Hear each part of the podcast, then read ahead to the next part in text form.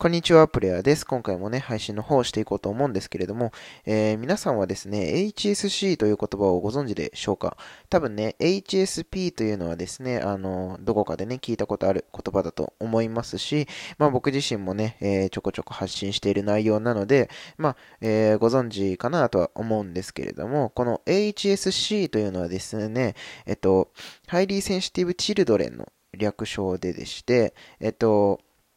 まあ、簡単に言ってしまうと HSP の気質を持った、えー、子供というような、えー、ニュアンスでいいかなと思うんですけれども、はい、この言葉自自体はですね、僕自身も、えー、最近あのライブをしている中でね、えー、そういったお子さんをお持ちのお母様が、えー、教えてくださった言葉でして、うん。あの、お子さん、ちっちゃい子からね、やっぱり性格の特性なので、まあもちろんあるにはあるんですよね。その、HSP の特性を持つお子さんっていう子はもちろんいるわけなんですよね。うん。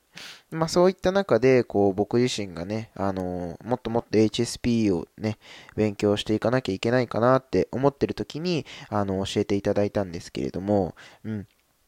それでね、あの、HSC に関してはね、僕自身も少し、えー、調べてみたんですよ。うん。そうするとね、やっぱりこう、子供ながらに、えー、HSP を持ってて、あの、周りのことは、周りの子よりもね、こう、ちょっと共感する能力が、えー、高かったりとか、うん、あとは勘とかね、えー、まあ、相手の感性を読むのが鋭かったりっていうのがね、まあ、結構あるわけなんですね。うん。で、子供の頃ってね、やっぱりそういうのってこう、自分で自覚することって簡単なことではないと思うんですよね。うん。